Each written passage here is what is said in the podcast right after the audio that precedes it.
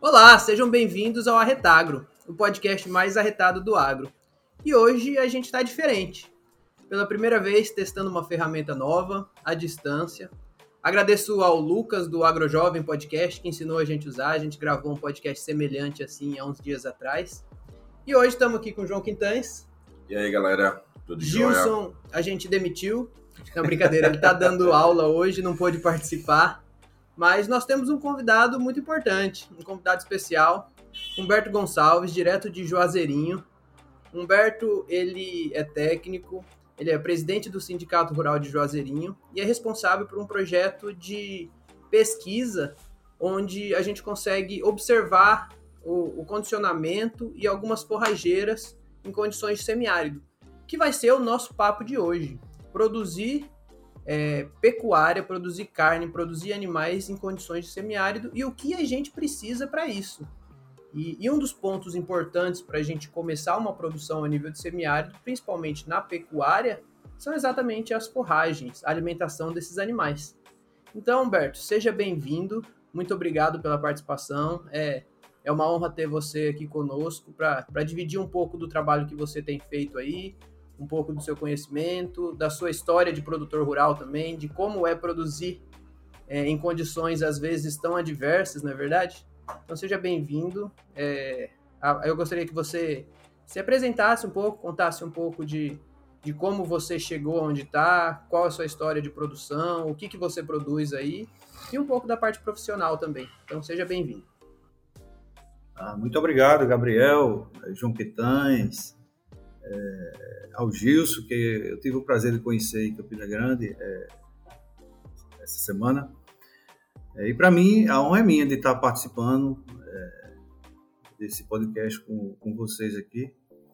E a minha formação é: eu sou licenciado em Ciências Agrárias, é, sou, estou presidente do Sindicato dos Produtores Rurais de Vazeirinho, há três mandatos já frente aqui do sindicato, trabalhando em parceria sempre com, com o Senar, por esse Cariri afora, não só Juazeirinho, mas a gente tem andado essa Paraíba quase inteira, mostrando para o pessoal a importância principalmente da cultura da palma, que é a que é, eu acho que é a que salva os animais, especialmente no, no, nos períodos de estiagem, que são bastante comuns aqui, vocês conhecem. E a minha vida, a minha trajetória de vida foi toda dentro da agricultura, da agropecuária, é, sempre é, com criação de, de, ovinos, caprinos, bovinos, enfrentando as secas e sobrevi sobrevivendo, né?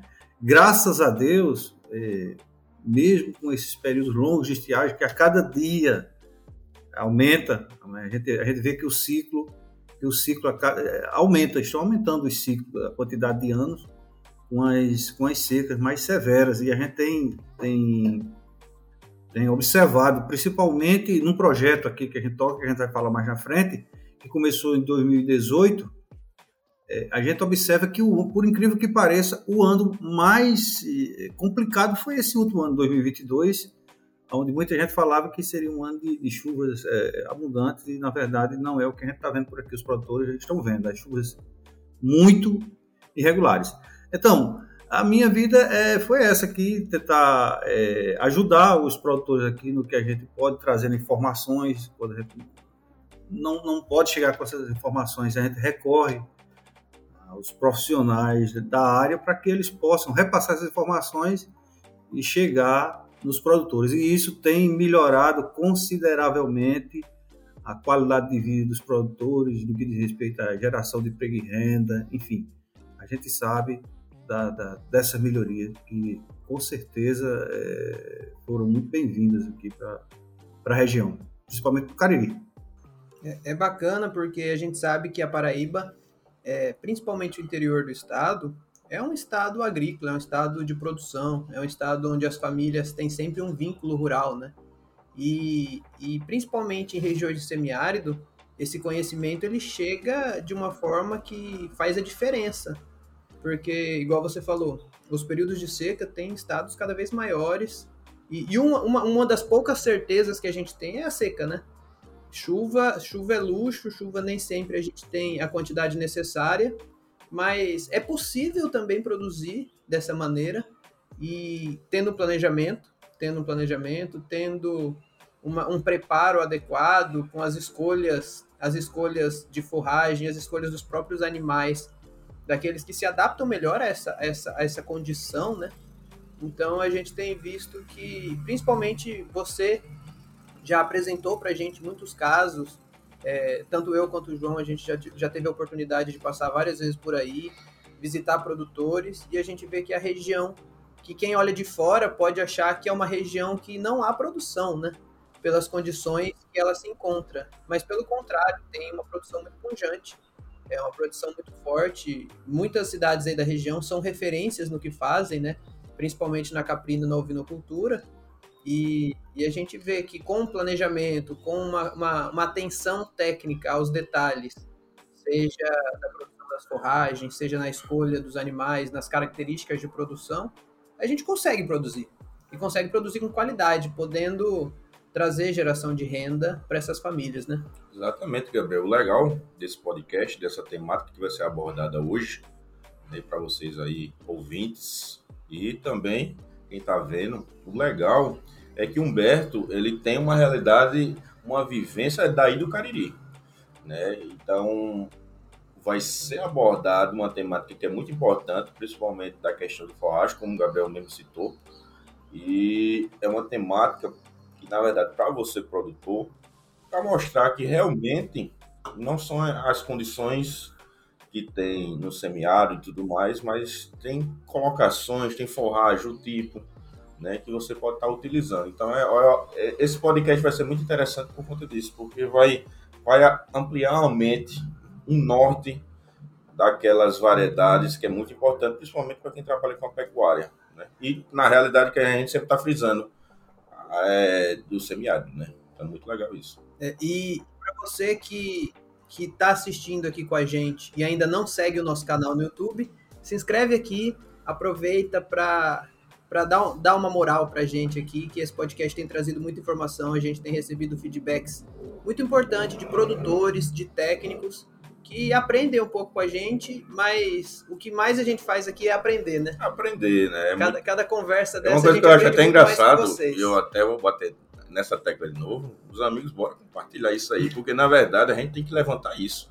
É o nosso agro paraibano, né? A gente tem que mostrar o que o agro paraibano tem o Brasil, né? Porque como é uma atividade virtual e tudo mais, e vamos aí, até o final aí desse podcast aí vai ter muito assunto bacana aí com o meu amigo Humberto aí, com uma experiência aí do, da, da seca do Cariri, né? Então, isso, isso, é, isso, é, muito importante o que vocês estão fazendo. Né? Eu, eu, parabenizo vocês pela, pela, pela atitude é louvável. E Gabriel falou uma coisa aqui: quem passa nessa região é, pensa que aqui não se produz nada, como se vive. E eu tenho um exemplo de um professor da Exalc, professor Geraldo, ele veio fazer um trabalho aqui na questão da, do controle da cochoneira do Carmim, na época, isso 2014, 2015. Então, quando ele chegou aqui em Juazeiro, ele procurou. Aí, Humberto, dá para você ir num, num, num palmal comigo? Eu digo, na hora, vamos lá. Quando ele começou a, a, rodar por aqui, ele disse, meu Deus, como é que as pessoas sobrevivem aqui? E ele chorou nesse dia ele chorou, aí eu digo, professor, eu queria que o senhor fosse numa, numa fazenda aqui de criação de cabras. E levei ele na fazenda de um amigo meu. Não é, é propriamente uma fazenda, mas ele é, vive disso. Hoje, graças a Deus, ele aumentou a, a, a, produção dele e tira, e tira seu sustento da sua família de lá. Quando ele chegou lá, ele, ele, ele viu aquela questão e ficou assim maravilhado pela, pelo que ele viu, né? Porque quem passa na BR e olha de lado, realmente tem a, a, a, a impressão. a impressão, a impressão de que não se produz nada. É. E outra coisa, uma coisa que, que, que João falou, a Paraíba produz muito e mostra pouco. Eu acho assim. E essa atitude de vocês aí vai vai alavancar um monte de coisa, porque as pessoas precisam mostrar para ser visto, né? Tem que, tem que ser dessa forma.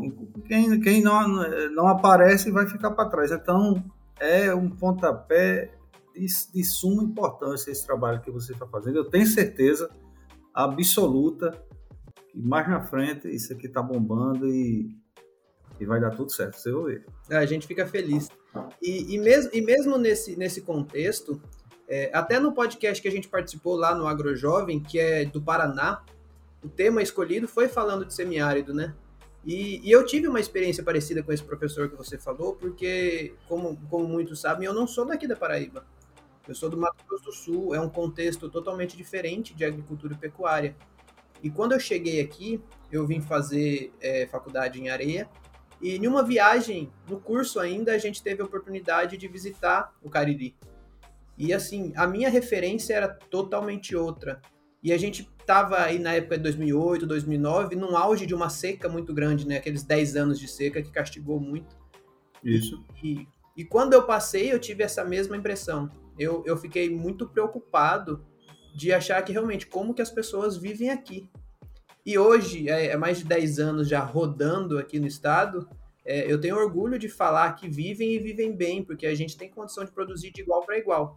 São características diferentes, é, são maneiras de produzir diferente, mas nada impede da gente ter grandes produções e grandes propriedades com, com, com lucratividade, com famílias que tiram seu sustento e vivem muito bem a partir da produção agropecuária na nossa região.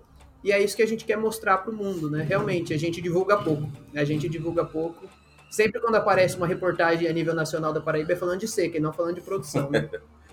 e eu digo que não só quem vem de fora, tem pessoas que é daqui mesmo, a nossa Paraíba, que às vezes não sabe a logo mesmo adentro do que se passa no nosso interiorzão, né? E a gente sabe, né, Humberto, que é muito rico, né? Se ainda entrando já, entrando um pouco mais na, na questão mais adentro aí da, da agricultura aí do semiárido, é claro, do agro, né, do semiárido, os produtores têm, como o Gabriel disse, tem uma questão de particularidades da, da, de trabalhar naquelas condições ali, né? É muito bacana, é muito bárbaro isso, né? Então eu acho que vamos estar abordando um tema muito bacana, né? Gabriel pode até estar alavancando aí esses assuntos aí, porque na verdade a gente vai mostrar um pouco que é possível sim produzir forragem, é, é possível sim criar e ter criações com qualidade, né? Nas e... condições que a gente vivencia. E para isso, eu acho que o primeiro tema importante da gente falar, eu acho que hoje a gente já aprendeu muito que não dá para se produzir é, pecuária, seja ela bovino, caprino, ovino ou qualquer outra que seja, principalmente de ruminantes, sem palma, palma forrageira, né? É o nosso ouro verde aí. Hoje as propriedades que não estão trabalhando com palma, é, elas passam um sufoco muito grande e principalmente nas épocas mais secas, nas épocas de estiagem. Então eu gostaria que você contasse para a gente um pouco é, como que funciona esse plantio de palma, como funciona essa produção aí na região. Os produtores já estão já estão conscientes dessa necessidade de ter uma área de plantio de palma. É, conta para a gente como funciona um pouco mais. Bom, é, em 2006 eu, eu, eu sou produtor rural aqui da região, na área de transição Seridó e Cariri, Juazeirinho. É... E tive o prazer de, em 2006, eu sempre plantei palma, meu pai era, era produtor de, de, de, grandes áreas de palma, grandes áreas assim, no sentido de 30 hectares, 40 hectares, mas num sistema em que você se plantava palma, abandonava ela. As secas naquela, naquelas épocas eram, eram menores os ciclos de seca eram bem menores. Então você só ia lá no palmal colher quando tinha uma seca severa, certo? Ou então de três em três, em três anos, quatro em quatro anos. Era uma reserva. É, era uma reserva. É, e quando você chegava lá, a palma ela se misturava com o mato, ninguém sabia se tinha que desmatar para tirar a palma. Na verdade, era isso em fazer um desmate, um desmatamento para depois tirar a palma. Então, 2006, a partir do Congresso Internacional de, de, de Palma, realizado pela Federação da Agricultura, da pessoa de, de, de Mário Borba, a gente começou a conhecer pesquisadores, grandes pesquisadores de, de palma. Daí foi implantado alguns campos de palma em áreas estratégicas da Paraíba. E Juazeirinho, eu, eu pedi à, federação um, um, campo de palma para cá. Então a gente começou a, com essas tecnologias. Verdade, né? Isso. Com essas tecnologias que chegaram, a gente absorveu, porque era assim, foi uma segurança para a gente, entendeu? Segurança de que a gente podia ter uma reserva estratégica com um ciclo menor, de dois em dois anos, ou de quatro para dois, e agora, todo ano, se você quiser, você pode começar a colher palma, porque a gente começou a, a entender, os, o pessoal, os produtores antes entendiam que a palma você podia, só podia coletar, colher ela quando ela tivesse já com é, um metro e meio, dois metros. Não, e na verdade, a, o bom para os animais é a palma quando ela está novinha, quando ela está ela, ela tá verde. E aí a gente foi absorvendo e daí começou. 2006 até hoje não parou e a gente veio a questão da cochonilha do, do carmim que dizimou, dizimou aqueles palmais que eram cultivados com a opuntia índica certo? Aquela que a gente chama palma gigante. Então, aquilo, aquela palma a gente não consegue mais plantar, porque se plantar, a cochonilha vem e, e, e acaba. Roberto, então, aparece. Só um minutinho. Para quem não sabe o que, que é a cochonilha, ela é uma praga da palma gigante, né? Na verdade, é uma praga da palma, mas hoje a gente tem variedades resistentes. É, o que, que ela faz? O que, que ela, o que, que ela faz com a palma? Ela deixa de produzir? Só para a gente situar quem não conhece. É, a cochonilha do, do, do carmim, ela, ela suga a seiva da palma, certo? E ao mesmo tempo que ela suga, ela deixa uma toxina lá na, lá no, na palma. Então a palma definha e, e morre. Entendi. Certo? Então, então aí muita gente. Fato com todo mundo que quem tinha. Como é, Gabriel, que eu não escutei? Por isso que a cochonilha acabou de fato com as palmas que tinham, a palma gigante. E, isso. A, e na época não existia nenhuma forma de controle, né? Não, não existia nenhuma forma de controle. Até porque ela, os ataques dela eram mais severos na época da seca. E justamente ela chegou aqui num período crítico de seca. Ela esse mais num período de seca. Então ela dizimou. E, as pessoas ficaram sem pão para ofertar para os animais. É tanto que houve uma mortalidade enorme é, de animais naquela, naquela época. Teve, teve pessoas aí que perderam, aqui entre Juazeirinho e, e, e Itaperuá, teve um produtor que perdeu mais de 150 animais, certo? porque o palmal dele foi dizimado e os animais não tinham o que ofertar para os animais. Então, é, é, essa praga, ela, ela, ela, ela, ela dividiu os ciclos de palma. Então, quem era, era aqui só existia uma variedade de palma, a opuntia, eh, a palma gigante, Aí, a partir de, daí, a gente começou, foram chegando as variedades, a orelha do elefante mexicana, a palma miúda, aí para sertânia, que é a palma de moça, daí para cá, nós começamos a, a, a, implantar os campos, o Senal ofereceu curso de capacitação na área do cultivo intensivo de palma, e daí a tendência foi sempre, sempre se multiplicar. Vocês falando aí de doença da palma, a cochonilha e tudo mais, mas parece que no México, né? não sei se é aqui, é a cochonilha mesmo que eles utilizam para fazer o tingimento. É. Porque, é porque existe, João, uma variedade de cochonilha ah. específica para a produção do ácido carmínico, uhum. certo? E é utilizado para tingir tecidos, que é utilizado para a uhum. fabricação de iogurte, enfim. Mas essa cochonilha que veio para cá foi uma cochonilha falsa, uma cochonilha silvestre, Entendi. e ela produzia uma quantidade é, pequena de ácido, de ácido carmino. Não servia para o corante, não só serviu para acabar com a palma. É, talvez ela até servisse para o corante, mas a produção era muito pequena. A produção do ácido, do ácido carmino muito pequena. Então, isso, isso começou a levantar é, uma preocupação nos produtores, né, que de fato Naquela época existia palma já, o pessoal já tinha. É, era, era conhecido, todo mundo plantava palma, mas daquele jeito que você falou, né? Num, num, num lugar muito é, ruim da propriedade. Geralmente eles escolhiam a pior área, que não dava mais nada, não dava milho, não dava feijão. Então botava palma lá e esquecia. E aí depois, depois desse, desse acontecimento aí, as pessoas talvez começaram a, a perceber a importância que essa, que essa cultura tinha, né? E eles falaram, bom, peraí, tem alguma coisa errada. E aí começou a, a, mudança de atitude nos próprios produtores, né? De buscar variedades novas. E essa e... colocação, Gabriel, é muito interessante, né? Porque naquele tempo, como você mesmo frisou, que o pessoal realmente escolheria até o pior terreno, né? isso facilita também que a praga, né? Os, os insetos em si, Exato. Calógicos, Exatamente. cada vez mais. Exatamente. Hoje está bem mudado, né, Pedro Humberto? A realidade hoje. Graças a Deus, tudo mudou. Hoje é, tem a, questão adensada, né? Mas tem adensada, cuidado, né? O pessoal, antes eles escolhiam aquela área onde tem pedra, onde tem lajedo, onde, onde tira o chique chique de lá e bota a palma.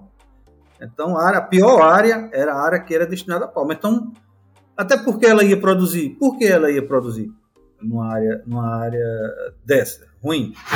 Então, a partir daí, é, se começou, se começou a colocar nas, na cabeça dos produtores que ele tinha que ter rapidez na produção, porque ele precisa alimentar os seus rebanhos, e ele deveria escolher a melhor área da, da, da, da, da propriedade. Por quê?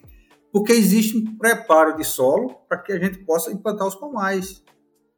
Então, tem que fazer uma subsolagem, depois fazer uma gradagem, tinha que se abrir os sulcos, não necessariamente é, e aqui a gente fala tanto para o grande produtor quanto o pequeno, quanto o médio, o mini. Assim, quem não, quem não pode é, é, é, passar o sucador, abre na enxada, planta em cova, mas se deve ter a palma lá dentro da propriedade. Então a ideia é essa, que todo mundo, todo produtor, ele possa ter, ter o, o, o, seu campo de palma lá. Quem não pode plantar, é, é, assim, plantar um hectare de palma hoje não é muito barato, não é. A palma é considerada uma cultura nobre, né? Nobre. Não é barato, até porque para que você isso, para que você tenha uma, uma, uma, boa produtividade, você tem que fazer calagem, você tem que fazer análise, você tem que fazer análise de solo, tem que fazer calagem, tem que fazer as adubações para que você tenha uma, uma boa produtividade. Então você tem que fazer essas coisas. Então, quem não pode plantar um hectare, planta meio. Quem não pode plantar meio, planta 0,25. Quem não pode plantar, planta 2 mil metros, mil metros. Mas, enfim, mas se vai plantando desde que se obedeça esse, esses requisitos de, de preparo de solo, de adubação, enfim. Porque quem quiser produzir mais rápido para ofertar para os animais. Agora, quem não quiser, planta e espera, espera colher. Com é tratar como uma 3, coisa comum, né, meu velho Humberto? É, é como uma cultura, é, é como uma cultura nobre, né? É à toa que chegou até o nome, palma forrageira, né? Então, palma a gente tem que. É uma forragem. Então a gente tem que tratar. É uma forragem. Tem cantos Exato. que até irriga, viu, Gabriel? É verdade. Tem, Beto, tem cantos que até irriga palma, apesar dela ser ah, uma variedade. Certamente. Adaptada. Nós implantamos alguns campos de palma no, no, no, no sertão, e inclusive para uma, uma empresa, um, um laticínio, e, e eles irrigavam. Aí as produtividades foram para 800 toneladas, essas coisas assim. Isso por hectare? É, por hectare. Por hectare, ano. Certo? Segundo inverno. E, e, muita gente desprezando só porque é algo que teoricamente era tão comum na nossa região, né? Então, qual cultura hoje em condições de semiárido, claro que nesse momento irrigado, mas a gente conseguiria 800 toneladas por hectare. É, é, é muita matéria verde, né? Ô, Gabriel, se a gente falar em semiárido e se a gente falar em 250 hectares, 250 toneladas é muita coisa. Qual a cultura que produz 200 toneladas no semiárido ou, ou sem ser semiárido no ano? Qual é? Eu acho que não, não existe. E nas condições que ela aguenta, né? nas condições que ela, que ela aguenta. Qualquer campo de palma, qualquer campo de palma, um, vamos botar até espaçamento, nos espaçamentos tradicionais, eles, conseguem atingir 200 toneladas, 180, 150. Então aí a gente começa a ver. Oh, desculpa aí, Gabriel, antes de tu falar uma, uma questão até que eu vou fazer uma colocação. A gente trata a palma, pelo menos na Paraíba, é questão só de forragem. Mas se a gente for olhar, a palma tem muita coisa que a gente pode aproveitar dela. Então eu acho que a gente ainda está um pouco.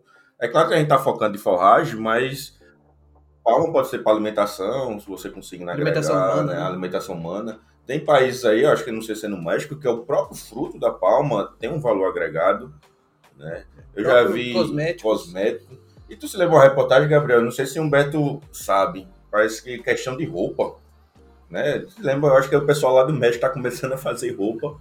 Fabricação de bolsas, né? É. De bolsas. É aquele couro é. vegetal que eles falam, né? Imagina, é. imagina, meus amigos, se a gente conseguisse alavancar uma questão dessa. Porque palma é ótimo. É, o, as nossas terras é o que ela quer. Né? Luz, né? Ela é resistente, querendo ou não, ela, ela se dá muito bem com a infertilidade do solo. E a gente focando na questão de forragem, mas se a gente conseguisse né, mostrar também os benefícios que ela traz, ia, ia ser muito legal. Os outros potenciais. Os outros dela. potenciais dela, tem muito. Eu me lembro é, que é... Uma, um, um, um, mini curso lá em Areia que tinha picolé de palma. Picolé, din-din, vinagrete. vinagrete. Então, se a gente for olhar aí, tem uma imensidão. Que é uma coisa que não está no nosso costume. Mas quem sabe futuramente, né? A gente tem que dar é. valor. A gente são coisinhas Isso assim, é. a gente tem que mostrar muita coisa ainda dela. Ainda falta muito a se explorar, não é isso? Muito a se explorar. Sabonete de palma, já vi. é muita, muita coisa legal. É, é, Juazeirinho, Juazeirinho tem, um, tem um pessoal que eles fabricavam é, é, cosméticos à base de palma. E chegaram a formar uma associação. Essa, essa, essa pessoa que que fazia esses cosméticos, inclusive foi, foi levada para São Paulo pelo Sebrae para fazer um, um treinamento lá, mas depois é, emperrou na, na, burocracia, na questão da é, conselho de química. O custo é. é. é. E a gente vê que a palma, além de ser muito produtiva, é, igual da, da, os dados que a gente já citou aqui, ela tem uma diferença que é fundamental para o nosso semiárido, que é a capacidade de retenção de água que ela tem, né? Então, Isso. ela, se eu não me engano, em, em determinadas épocas você consegue ter 90% de água numa raquete de palma, é, que é uma fonte de hidratação para os animais, principalmente em condições que ele não tem esse acesso livre ou à vontade. E, e para quem, Humberto, para quem hoje ainda não tem, não tem um palmal na sua propriedade, para quem ainda ainda não produziu, a gente sabe que ela não está ficando restrita somente ao semiárido. Hoje tem gente do Brasil todo buscando palma, você mesmo já foi consultado por vários estados, por várias outras regiões, você tem implantado um palmal no Brejo Paraibano, né? Condições totalmente diferentes do que vê no semiárido. E, e quais seriam os primeiros passos, assim, para quem quer ter um palmal na sua propriedade? Existem várias variedades, quais quais ele deve escolher ou quais benefícios de cada uma. Me explica pra gente um pouco como funciona uma implantação de um palmal, começando do começo, assim. É, Gabriel, eu sempre tenho, tenho falado para as pessoas que, que, conversam com a gente aqui em relação a, a, a, implantar campos de palma. Primeiro, ele tem que conhecer, ele deve conhecer um, um, um palmal, visitar um campo de palma, é, é, ter uma ideia do que é ter uma ideia do que é um, um, um, campo de palma, o que a palma representa é, para aqueles produtores, para que ele absorva, para que depois ele absorva para ele. Então, ele tem que levar em consideração o seguinte: uma área, tem que destinar uma área lá na propriedade dele, e depois aí fazer as análises de solo que tem que se fazer. Uma coisa que é primordial hoje, que a gente preza por isso aí, é fazer calagem calcário dolomítico ou calcário calcítico, dependendo da análise de solo, porque a palma responde muito bem a esse tipo de, de a essa, esse tipo de adubação. Então, é de suma importância para que tenha uma, uma, produtividade boa e você também diminuir a questão dos adubos que estão, que estão bastante caros nessa época. Né? A palma é consumidora de, de, de, de, potássio incrível, ela, ela, é, ela, ela pega pesado mesmo.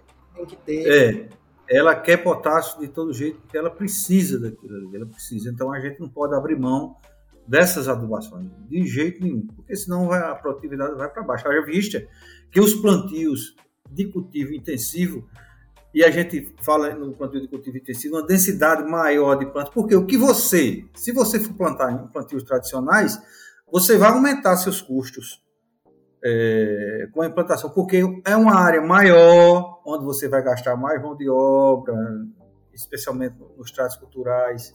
Se aparecer uma praga de cochonilha, é, de escamas, que mata também do mesmo jeito o, o, os palmais. Tem que controlar. Então, é mais fácil você controlar ela numa área menor do que numa área maior. Então, numa área de cultivo intensivo, hoje, aí tem as fileiras simples, são, se for a orelha do elefante mexicana, cinco plantas por metro linear, se for a palma miúda, 10 plantas por metro linear, se for a palma, a, a, a ipa sertânia, 6 a 7 plantas por metro linear. Então, aí você vê. Você Essa, essas são as principais variedades produzidas hoje. Essas são as variedades é, é, mais, assim, onde, onde mais campos são implantados são com essas variedades hoje, que são as mais disponíveis, que tem, disponíveis, que têm maior quantidade é, de oferta para se vender. Você pode implantar um campo no sistema de fileira simples, que é como eu disse, é cinco plantas é, de uma variedade da orelha do elefante mexicano por metro linear, dez plantas da palma miúda por metro linear, seis a sete plantas da, da, da, da, mão de moça por metro linear. Você, aí você pode implantar 40 mil fileiras simples, é, 60 e 80 mil plantas.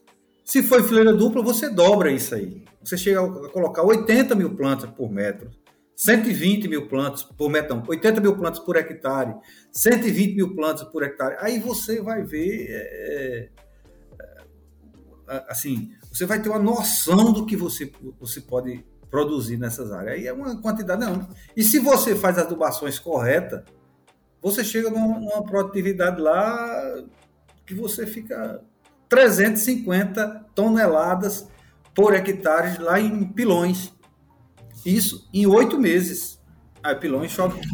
É, com 500 milímetros por ano. 500 milímetros nesse ciclo de oito meses. É uma, oito meses. É uma capacidade de aproveitamento muito grande, né? Muito grande. Um Beto, me tira uma dúvida. Não é questão de dúvida, é até mais uma colocação. Hoje, nós, como você citou aí, tem várias variedades, né? Um cariri, por exemplo, o pessoal tá, tá preferindo qual variedade? Tem, é, tipo assim, bovino ou caprino, tem aquela variedade de palma que eles gostam mais? Como é que é? Ou você acha que não? Ah, uma boa pergunta. É. Lógico. Que curioso. Tem uma variedade, tem uma variedade que eles dizem que tem uma que, que, é mais palatável, né? A mais... palma miúda é uma palma muito palatável, tanto para ovino como para bovino. Tanto para ovino como para bovino como para caprino. A gente nota que eles têm um, eles gostam mais dela. Eles partem para cima dela. É, melhor de se trabalhar, porque é, ela tem pouco espinho, certo? pouco pelo. A palma baiana quase não tem, é tanto que ela é chamada mão de moça, ela é belezinha, quase não tem espinho, e é uma palma muito palatável, certo? Mas, em contrapartida, as, a, a questão dos solos para ela Mas tem que ser um solo mais leve, tem que ser um solo mais arenoso, certo? Agilo, é, é, é, arena agiloso, enfim, tem que ser um solo mais leve, certo? As adubações, principalmente com esterco, tem que ser, tem que ter mais cuidado, não pode chegar muito no pé dela, porque senão começa a dar podridão de base, esse negócio todo. Aí vem a palma dele do elefante mexicano, com uma produção lá em cima, muito alta, brotação. É, você tem ideia, tem, tem, tem, tem raquete de palma-orelha do elefante mexicana que ela chega a ter 18, 20 brotos. Aí você imagina aí, com a adubação, o que é que essa palma é, não pode produzir? Certo? Mas em contrapartida, ela tem muito espinho, muito pelo, é difícil de trabalhar. Se não tiver cuidado, você perde o vaqueiro porque ele, ele fica assustado com a quantidade de eu pelos. Vi uma que... vez, eu vi um, um, vídeo uma vez, já falando do plantio, né? A posição hum. da raquete né, na hora do plantio. Eu não sei se tu sabe, eu vi casos que até a forma de como você planta, é, porque como a gente sabe, o Gabriel frisou bem, que a palma ela, ela tem muita água. Né? Então, eu assisti um vídeo uma vez que até a posição de como você planta a raquete influencia no, no, na questão do brotamento. Aí, no caso, eu vi que tem que plantar a raquete em, com relação a leste e oeste, para que o sol não incida diretamente na palma da raquete, e como ela tem muita água, vai isso... aumentar a temperatura, né? Muito legal. Isso são técnicas, né, Humberto, que são detalhes é. que fazem uma total diferença, né? Exato. É, depende, João. Você, é o seguinte, a palma, ela precisa, você tem que cortar ela, certo? Deixar ela num período de repousio, tanto para ela cicatrizar aquele corte, certo? Que foi feito, como também para ela perder a quantidade de água que ela tem ali certo? Porque se você tira a palma, do jeito que você tira do palmol, ela está ali com 90% d'água. Tira a palma, coloca ela no sentido é, leste-oeste, ela dá a face para o sol de manhã e de tarde. Então, com a quantidade d'água que tem ali, ela, aquela água ferve, esquenta e queima. Entendeu? Mas se você deixar ela passar 15 dias, ela tem perdido aquela água. Ela tem perdido uma grande quantidade daquela água. Aí você pode colocar ela, aí você pode plantar ela tanto para nascente o poente, porque quando o sol bate, ela começa a virar, mas ela não queima. Ela vira, mas não queima. E começa a brotar. Ela começa a emitir raízes. Depois que ela emitir raízes, pronto, não tem perigo mais de ela queimar, ela vai embora. E ela mesma vai é... na posição que, com os brotos, né? Isso, é. Exatamente. E você pode observar, se você plantar de outras formas, quando o broto começar a sair, eles vão dar a cara para o nascente, para o poente, eles querem é fotossíntese, eles querem é sol. Eles mesmos vão, vão buscando, né? Vão buscando, vão é, buscando. É bacana, a gente Entendeu? falou muito aí de plantio, a gente falou, falou muito aí de, de, das variedades de palma mas frequentemente a gente recebe, eu sei que você já ouviu também, reclamações de quem nunca trabalhou com palma e começou a dar para o gado, por exemplo, e aí o gado começou a ter diarreia. Não, porque isso não presta, porque meu gado estava cheio de diarreia, minha vacaria ficou toda podre, não prestou nada, eu não vou dar mais palma não. E, e aí a gente percebe que é até um pouco de falta de conhecimento mesmo, né? Porque é um alimento rico em água, como a gente já falou, e é claro que essa água vai ser absorvida, mas a gente sabe também que, que existem maneiras de fazer essa oferta que a gente pode minimizar tudo isso. E, e a palma, inclusive, ela tem uma quantidade de energia muito alta, né? A, a palma ela vai entrar no balanceamento de ração aí na forragem como um energético, né? já que o, o valor proteico dela é muito baixo. E, então, há, há, casos onde a gente já, já viu e já estudou que a gente se consegue chegar numa substituição total ou muito próximo de uma substituição, substituição, substituição total frente ao milho, por exemplo. Milho. É, Exatamente. Como, como funciona mais ou menos essa adaptação? O pessoal tem já, já aprendeu esse manejo, esse primeiro contato com a palma? É, ah, muita gente fala também, ah não, mas a, a minha vaca não comeu, meus animais não comeram no primeiro, na primeira oferta. É claro, você está oferecendo para ele um filé mignon, aí depois você vem com uma carne de segunda, assim, de sabor e não de qualidade. E ela vai estranhar no primeiro momento, mas aquilo ali, uma hora, depois que ela se acostumar, vai suprir toda a necessidade, né? Não sei, é viu, Gabriel? O pessoal da Paraíba em si, da região, tá colocando em prática, mas já tem um farelo da palma, né? Eu sei que é uma, certo trabalho de fazer, mas o pessoal está começando a fazer. Eu já vi casos aí em, outros estados. Não sei se o Humberto pode até falar se já estão falando. Eu sei que é uma parte bem trabalhosa e tudo mais. Mas eu tô vendo até, certo, já... até qual certo até ponto certo compensa, ponto, ou, compensa ou não, né? É verdade.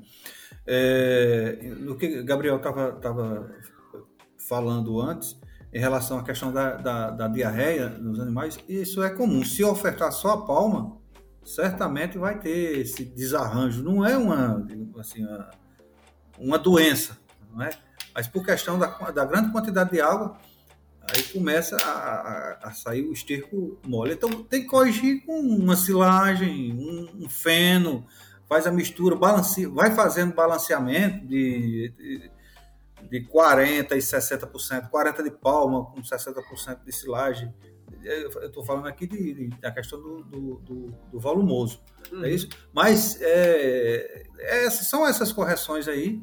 E quem não tem silagem, é, coloca um bagaço de cana, é o caso aqui do pessoal aqui do, do, Cariri, eles misturam a palma com um bagaço de cana e tranquilo. Aí resolve, resolve esse, esse problema tranquilo. Em relação à absorção dos animais pela palma, é, numa fazenda, a gente, os animais só comendo silagem de capim-açu, silagem de sorgo, silagem de milho, é, eram vacas de leite girolando.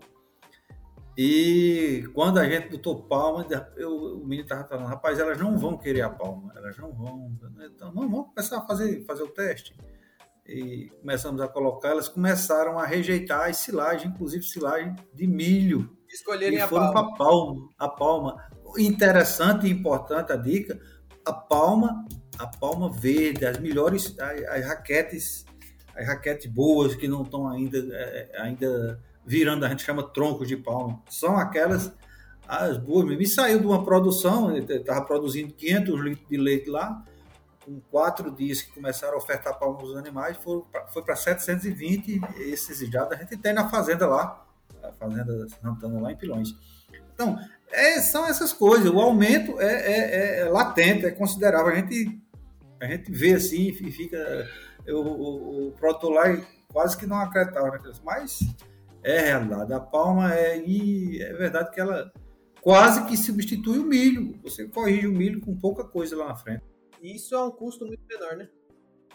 O custo muito menor. Inclusive, é, essas pessoas estão, estão aderindo às tecnologias, comprando misturadores, certo? Acoplado ao trator, onde vai lá no silo, a máquina já suga a silagem vai para outro local lá, pertinho, já coloca a palma, já sai misturada, palma e silagem, já vai direto para a cocheira e os animais já comem aquela sopa, entendeu?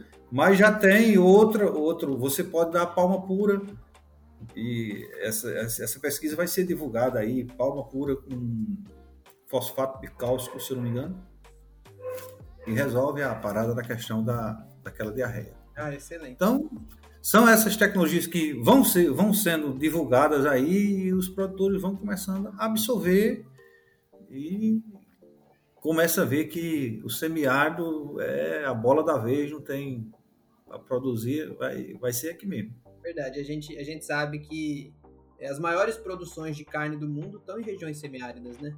Então, semiáridas, a gente, a gente está um pouquinho atrasado, mas está correndo atrás. E logo, logo eu tenho certeza que o nosso semiárido, tal qual outros grandes produtores de carne no mundo aí, vai estar despontando. E para isso eu já puxo um outro assunto que eu queria, queria que a gente compartilhasse aqui, que não só da palma hoje a gente é dependente, né? Então hoje a gente tem buscado outras alternativas, é, outras, outras fontes de forragem, de alimentação para esses animais. E, e, você conduz um trabalho é uma parceria do Instituto CNA, da Embrapa, da Federação e do Senar, né? Que é o Forrageiras para o Semiárido, não é isso? É, eu, tenho, eu tenho o prazer de participar também, de acompanhar junto com você. E a gente viu que a gente teve resultados excelentes, é, não só da palma, mas de capins, de outras forragens, é, de, algumas, de algumas espécies arbóreas que vêm se destacando também. E, e aí, João, é, é, interessante porque a gente não fica mais falando só palma, só palma, só palma.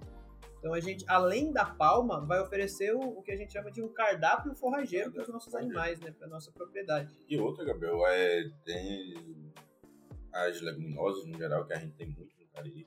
Entra já na questão da proteína, né? Que a palma é energia. Então, já como você disse, vamos enriquecer mais esse cardápio. Eu acho que o Humberto, acho que ele vai falar melhor aí. Fora a palma aí, Humberto o, o que o produtor do semiárido pode estar tá tendo esses recursos aí para oferecer aos seus animais? Rapaz, eu acho que uma das coisas é, melhores que já aconteceu desse semiárido é, foi o projeto Forrageiro. Eu tenho a honra de, de, de estar com, com o meu supervisor aqui. É, e eu até me, me, emociono assim quando eu falo do projeto Forrageiras e quando eu vejo é, as pessoas visitarem lá e perguntar: isso existe? Isso existe aqui? Um produtor me perguntou. Mas como é que vocês chegaram a isso aqui? Porque eu estou numa área onde é muito melhor do que aqui, esse solo aqui, e eu nunca tinha despertado para para para esse negócio aqui, para esse cardápio, para esse, esse, conjunto de plantas que vocês cultivam aqui.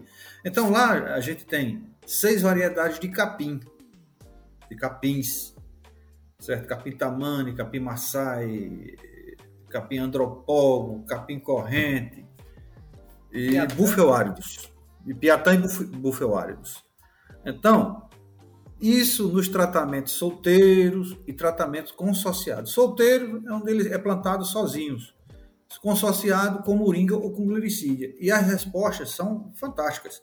É, é, você faça a conta do seguinte: uma área de capimbu felários a gente fez, fez a, a, em 2020, 2021, foi o ano de maior produtividade por conta que os invernos, que a chuva foram um pouco mais regulares, porque, porque todos os anos são na faixa de 400, 350, 450. Então, não passa disso. No máximo, 500 em anos normais. Então, e eu fiz, eu fiz uma conta que eu guardo aqui na minha, na minha cabeça aqui. Eu consegui fazer quatro cortes no ano do capim bufeuário. Cada corte com cerca de é, 20 toneladas é, de matéria de matéria verde, certo? Isso dá em torno de 3 a 4 toneladas de matéria seca, que é o que é interessante. Então, você faz, aí você faz 3 vezes 4 vezes 3 4 vezes 3 12. Então, 12 toneladas de, de matéria seca por ano de uma cultura de capim. Imagina aí. Imagina aí o que, que você não pode, não pode fazer. Isso vai para quanto? Para 80 toneladas de matéria verde, é isso? Exatamente. E é uma cultura que a gente percebeu que, além dela ter se adaptado muito bem à região, é... e uma coisa, uma coisa que era um dos objetivos desse trabalho também, é ver não só a adaptação delas, mas se elas de fato sobreviveriam né, em anos mais secos. Tanto é que não foi uma pesquisa de um ano só, ah, porque a gente acaba vendo que muitas vezes os nossos produtores é, abrem os olhos é, e ficam impressionados com variedades de capins que dão produção gigantesca e vai lá e planta na sua propriedade. É, mas essas, essa, esses capins não são adaptados para aquela região. É. E aí passa ali um, um, períodozinho ali de 40 a 50 dias sem chuva, eles morrem todos. É muito legal isso. É verdade na região, até porque é bom frisar que é sequeiro, né, mais uma vez, porque vai mostrar realmente a realidade, né.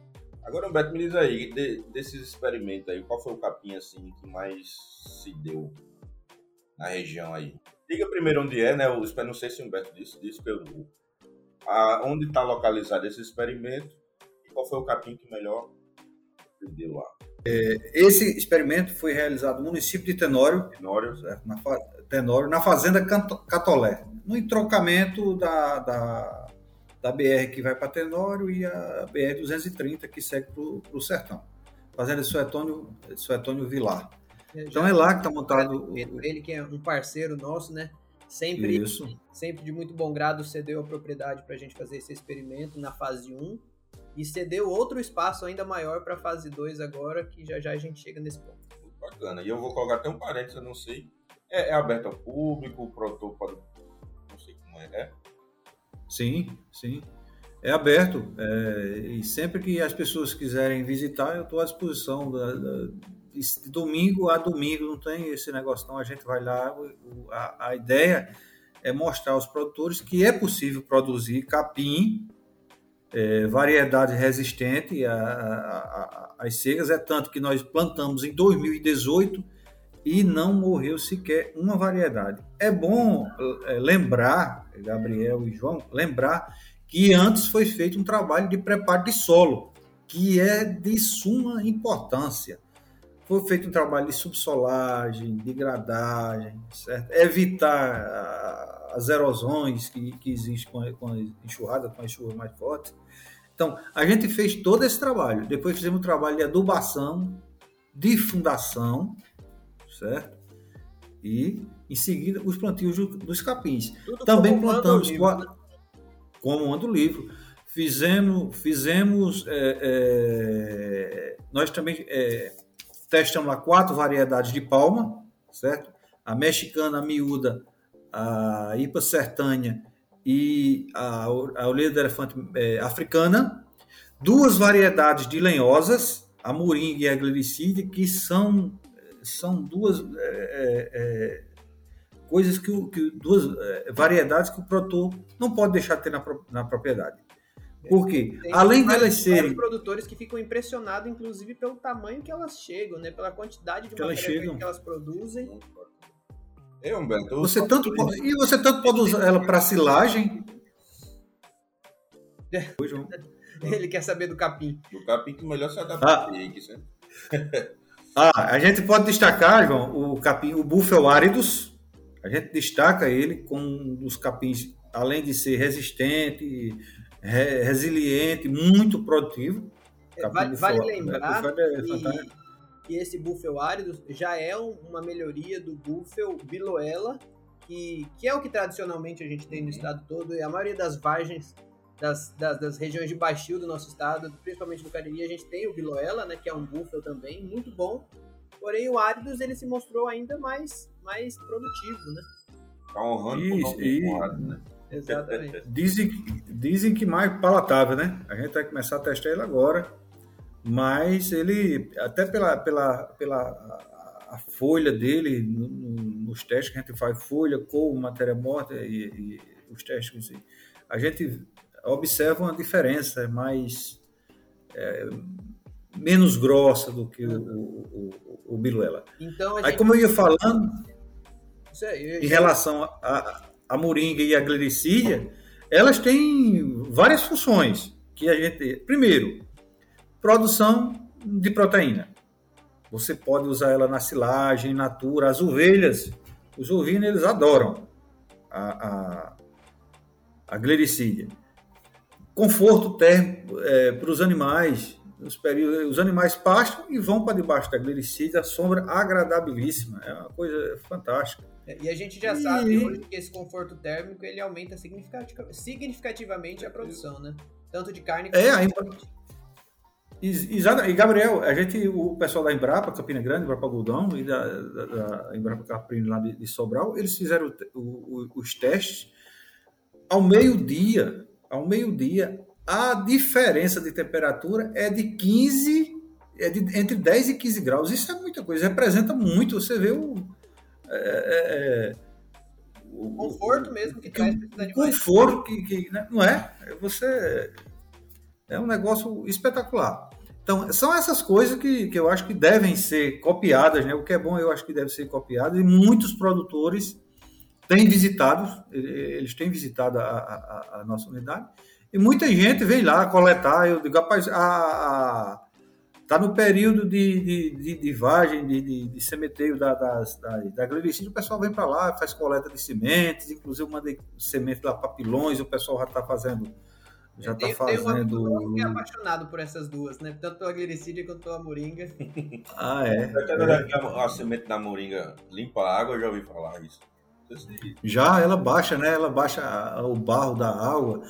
É, e estão usando a, o chá da moringa. Inclusive, eu já mandei para Brasília o, o chá da, da, da, folha da moringa e controla um monte de coisa. Aí vai fazer o papel de médico aqui. Tem a lei mas... da sono, né? É, controla é, diabetes, claro, essas coisas aí, né? É, são, são potenciais que a gente tem e, e a gente muitas vezes não aproveita, né? Porque não é divulgado, às vezes tem vários produtores que até tem na região um pezinho Sim. de moringa, de glicídia, e não sabe do potencial. E, do potencial, é verdade. E é papel nosso também ajudar na divulgação de tudo isso é, frente, frente a esse trabalho. E infelizmente a gente passou dois anos aí por conta da pandemia que as visitas eram muito limitadas, né? A gente não estava recebendo grupos, é, a gente, produtores que iam, iam individual, um a um, falava diretamente com você. Mas a gente tem um projeto muito bom aí para esse ano de abrir novamente essa divulgação em massa, fazer um dia de campo aí lá meados do ano, né? Até porque, além dessa fase 1, onde a gente teve todo esse material, que foram, relembrando para vocês, seis espécies de capim, quatro variedades de palma, duas espécies lenhosas, que era a glericídia e a moringa, e ainda testamos duas variedades de milho, duas de milheto e duas de sorgo, que se mostraram eficientes até certo ponto, mas que não era de fato o, o indicado hoje para nossa região, a não ser o sorgo, que se mostrou de melhor qualidade, né, e melhor produtividade, que foi o sorgo Ponta Negra, né? Inclusive a gente está replicando agora na fase 2 do projeto, que é onde eu queria chegar. É, muita gente questionou também durante esses três anos aí, quase quatro anos de projeto da fase 1, que as espécies estavam muito confortáveis, na é verdade, porque não tinha pastejo dos animais. Mas assim, a gente não podia, nesse primeiro momento, colocar muitas variáveis, porque a gente perderia o controle é, da quantificação e da pesquisa. E a partir de agora, nós, é, Humberto está falando aí, a fase 2 desse projeto, né, Humberto? Então, dando essa continuidade, conta pra gente o que é um pouquinho dessa fase 2 e quais as diferenças que a gente vai poder buscar junto com essa outra fase. É, Gabriel, baseado no que foi nos resultados do, do, da fase 1, a gente montou é, é, a, a, fase 2. O pessoal da, da, Embrapa, junto com o pessoal do Instituto CNA, montaram a, a, a fase 2. Então, a palma que mais destacou na fase 1, orelha do elefante mexicana. Então, 0,6 de hectare na fase 2. O capim que mais se destacou na fase 1, Bufelardos. Então, Bufelardo e seguido pelo Maasai. A gente trouxe substituiu o capim corrente pelo capim aruana e o capim tamando, que apresentou também uma boa produtividade na fase 1. Então, então quatro. Quatro, três melhores e um novo. Melhores. Isso. O, a variedade de forrageira anual que mais se destacou foi o sorgo Ponta Negra. Então, 2,4 hectares de sorgo, de, de sorgo Ponta Negra, consociado com o capim maçai. Por que o capim maçai? Segundo o, o, o, coordenador do projeto, quando a gente tira o sorgo, coletar o sorgo, eh, o solo não ficar exposto. Então o capim maçai se veria ali eh, de cobertura para aquela área onde a gente fez a coleta é, além, do, além do de trazer uma segunda parte de, de, de, forragem, né? De forragem, de forragem. Exatamente. Então, cada capim desse é testado em meio hectare, certo? Meio hectare de bufelado, meio de, de tamane, meio de aruana e meio de maçai, certo? Então, quando esses capins é, se estabelecerem, aí começa a entrada dos animais e a gente são 42 animais divididos em 48 animais divididos em quatro piquetes e a gente vai testando quando esses capins, é, os animais fizerem o pastejo aí começa os testes com palma, já outro lote, não é isso, Gabriel?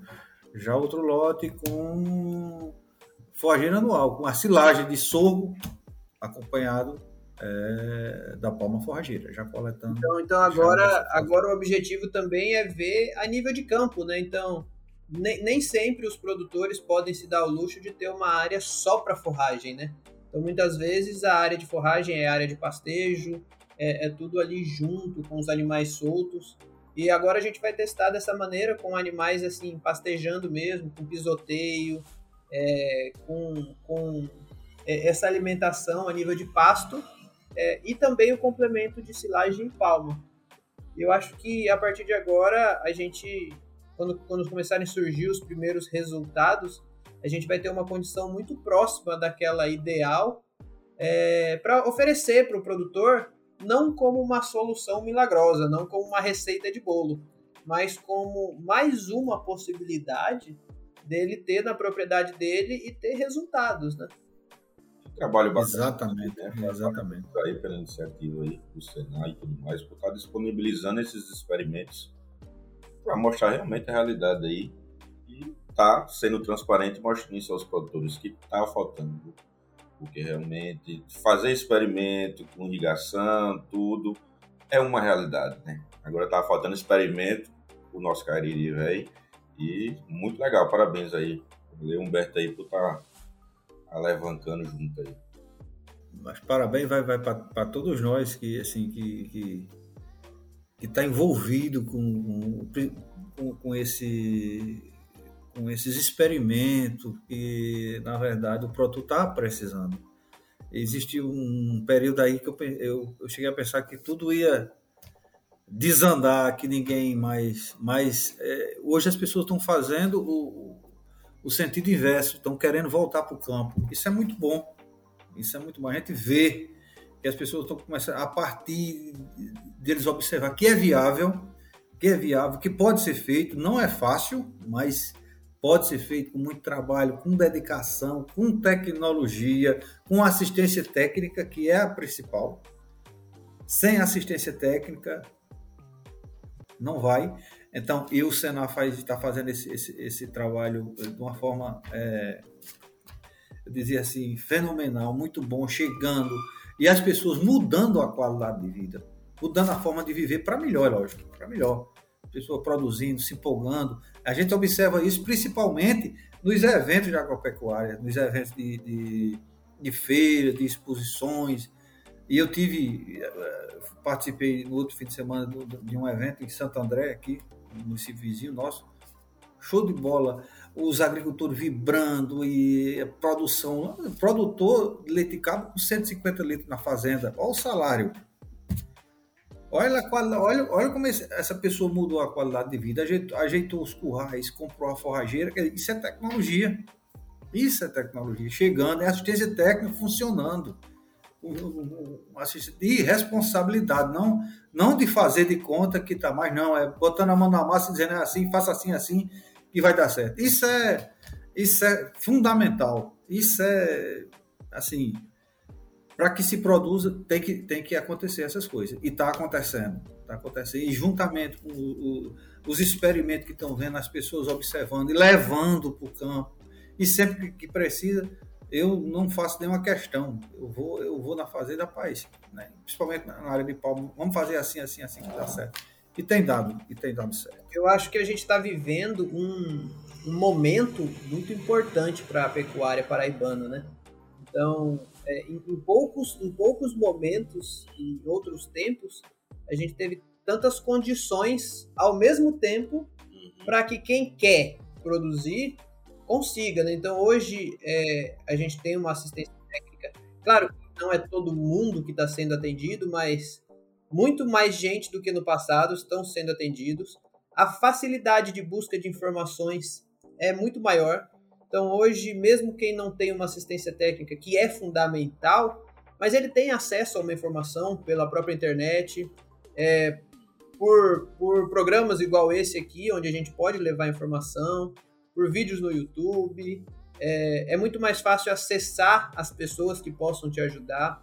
A gente tem também uma condição em que agora, nesse, nessa finalização de pandemia aí, nesse caminho onde a gente acredita que, se Deus quiser, a gente vai estar muito mais tranquilo, os eventos estão voltando. Então, a gente está num circuito muito grande de eventos, né? Você falou desse de Santo André. Esse final de semana agora está tendo em Barra de Santa Rosa. Semana que vem tem em outro lugar. Então, a partir de agora, eu acho que quase todo final de semana tem um evento que fomenta muito a pecuária local. Verdade. Então, incentiva os produtores a ir lá mostrar seus animais, a, a trocar informações, a adquirir insumos. As empresas são muito parceiras é, nessa divulgação, tanto desses eventos, como levando produtos novos para aqueles produtores. Então, acho que as condições estão muito favoráveis para quem quer produzir. Isso. Falar em Exatamente. Estou esperando você em Pilar, viu? No final, no final desse mês aí, você disse que ia. A gente tá fechado. Tá fechado. Tá fechado. Tá fechado. Fica tranquilo que eu vou lá, se Deus quiser. Vou levar uns dois produtores lá. Eu estava lembrando só de uma coisa aqui, Gabriel. É, em 97, 98, houve uma febre de, de financiamentos do Banco do Nordeste. Todo mundo tirou um financiamento, tal, tal. O que aconteceu? Quase ninguém pagou esses financiamentos. Certo? As cadeias produtivas, todas desorganizadas. Certo? Não tinha assistência técnica, não tinha. Então, hoje, a dificuldade é enorme de se fazer um financiamento, mas a assistência técnica está lá dentro e está funcionando. Os produtores não precisam se endividar. É lógico, se vier um financiamento para melhoria, para melhoria da infraestrutura, para o custeio, é lógico que é bem-vindo. Mas você pode observar que a grande maioria, eu acho que 90% dos, dos, dos produtores, principalmente atendidos pela, pela TEG, eles não, eles não dependem é, desse financiamento, eles estão usando os recursos que eles têm na propriedade da venda de leite, da produção de carne, enfim, e estão investindo, estão investindo na, na, na, no seu negócio. Então, eu acho isso um dado muito, muito importante. Eu acho. É claro que, que o financiamento tá bancário ele é bem-vindo. Todo mundo, uma vez ou outra, vai precisar. Mas se, se a gente tem as condições de fazer sem, é, é, as chances da gente ser melhor remunerado são maiores, né? As coisas convergindo também, Gabriel. Antes você não tinha a quem vender. Você produzia, mas vender a quem? Vender leite a quem? Hoje sim.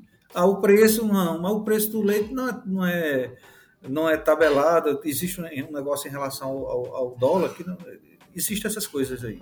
Mas existe que compre, certo? As pessoas vivem procurando a sua produção. Você tem leite, enfim. Então você tem a certeza que você vai produzir e tem quem, compra, e tem quem vai comprar. Então, isso é uma, é uma segurança.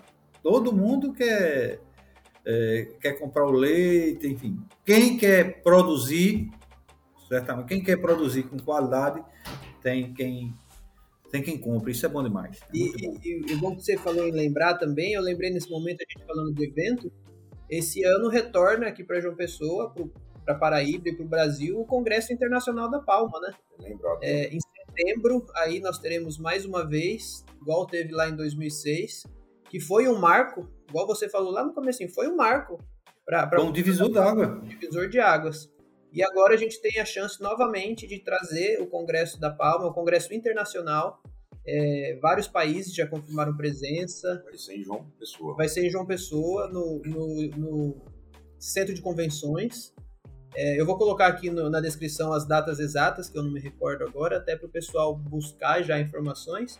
E é importante que é mais uma oportunidade para produtores, estudantes, técnicos, Isso. todo mundo conhecer É aquela um questão mais. que a gente estava até comentando, né? A gente tem que mostrar o que é a palma, os benefícios. Isso, né? isso.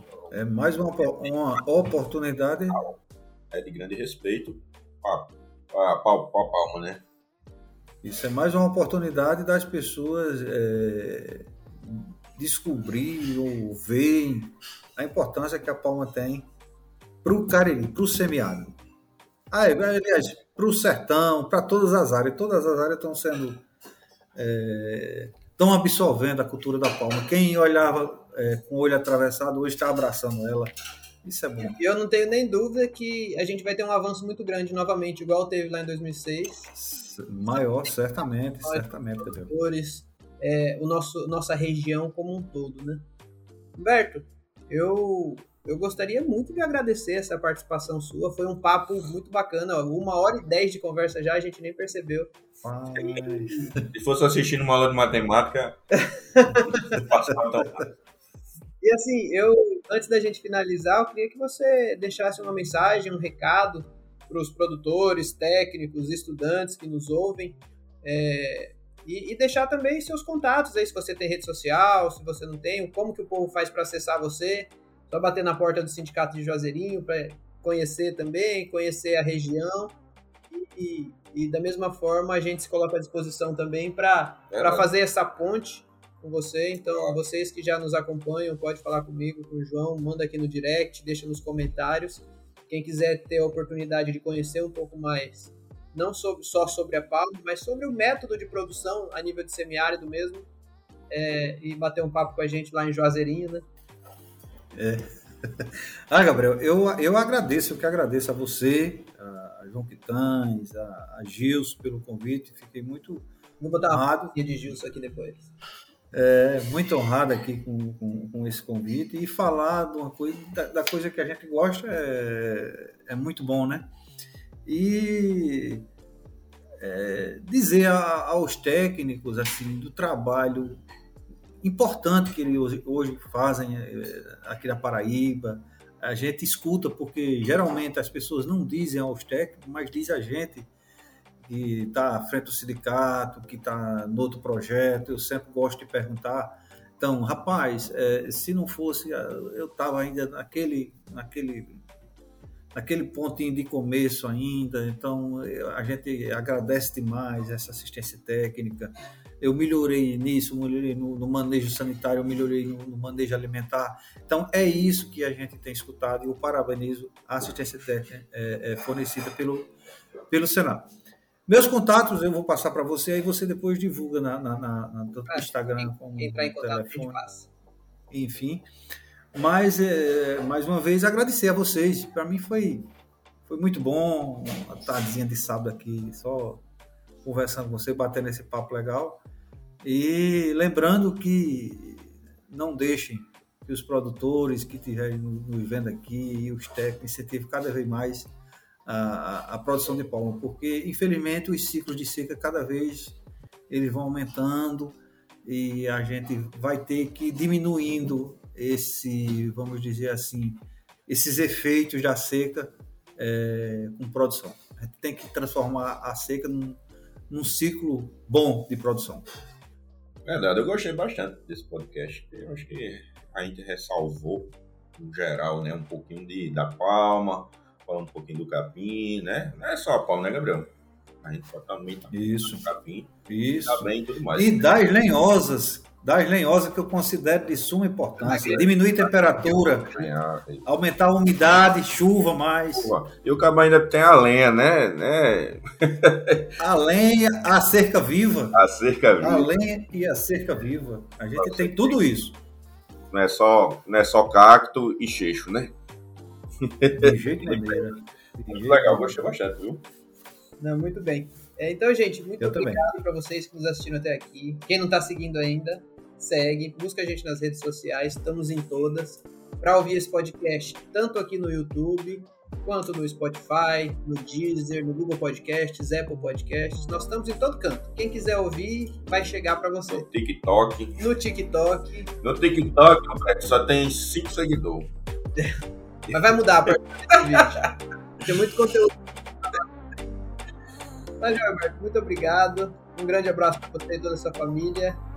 Até mais. Obrigado, Humberto. Valeu. Obrigado a vocês. Saúde. Pra todos Valeu, nós. viva. Chega pra cá. Foi a Retagro. Beleza.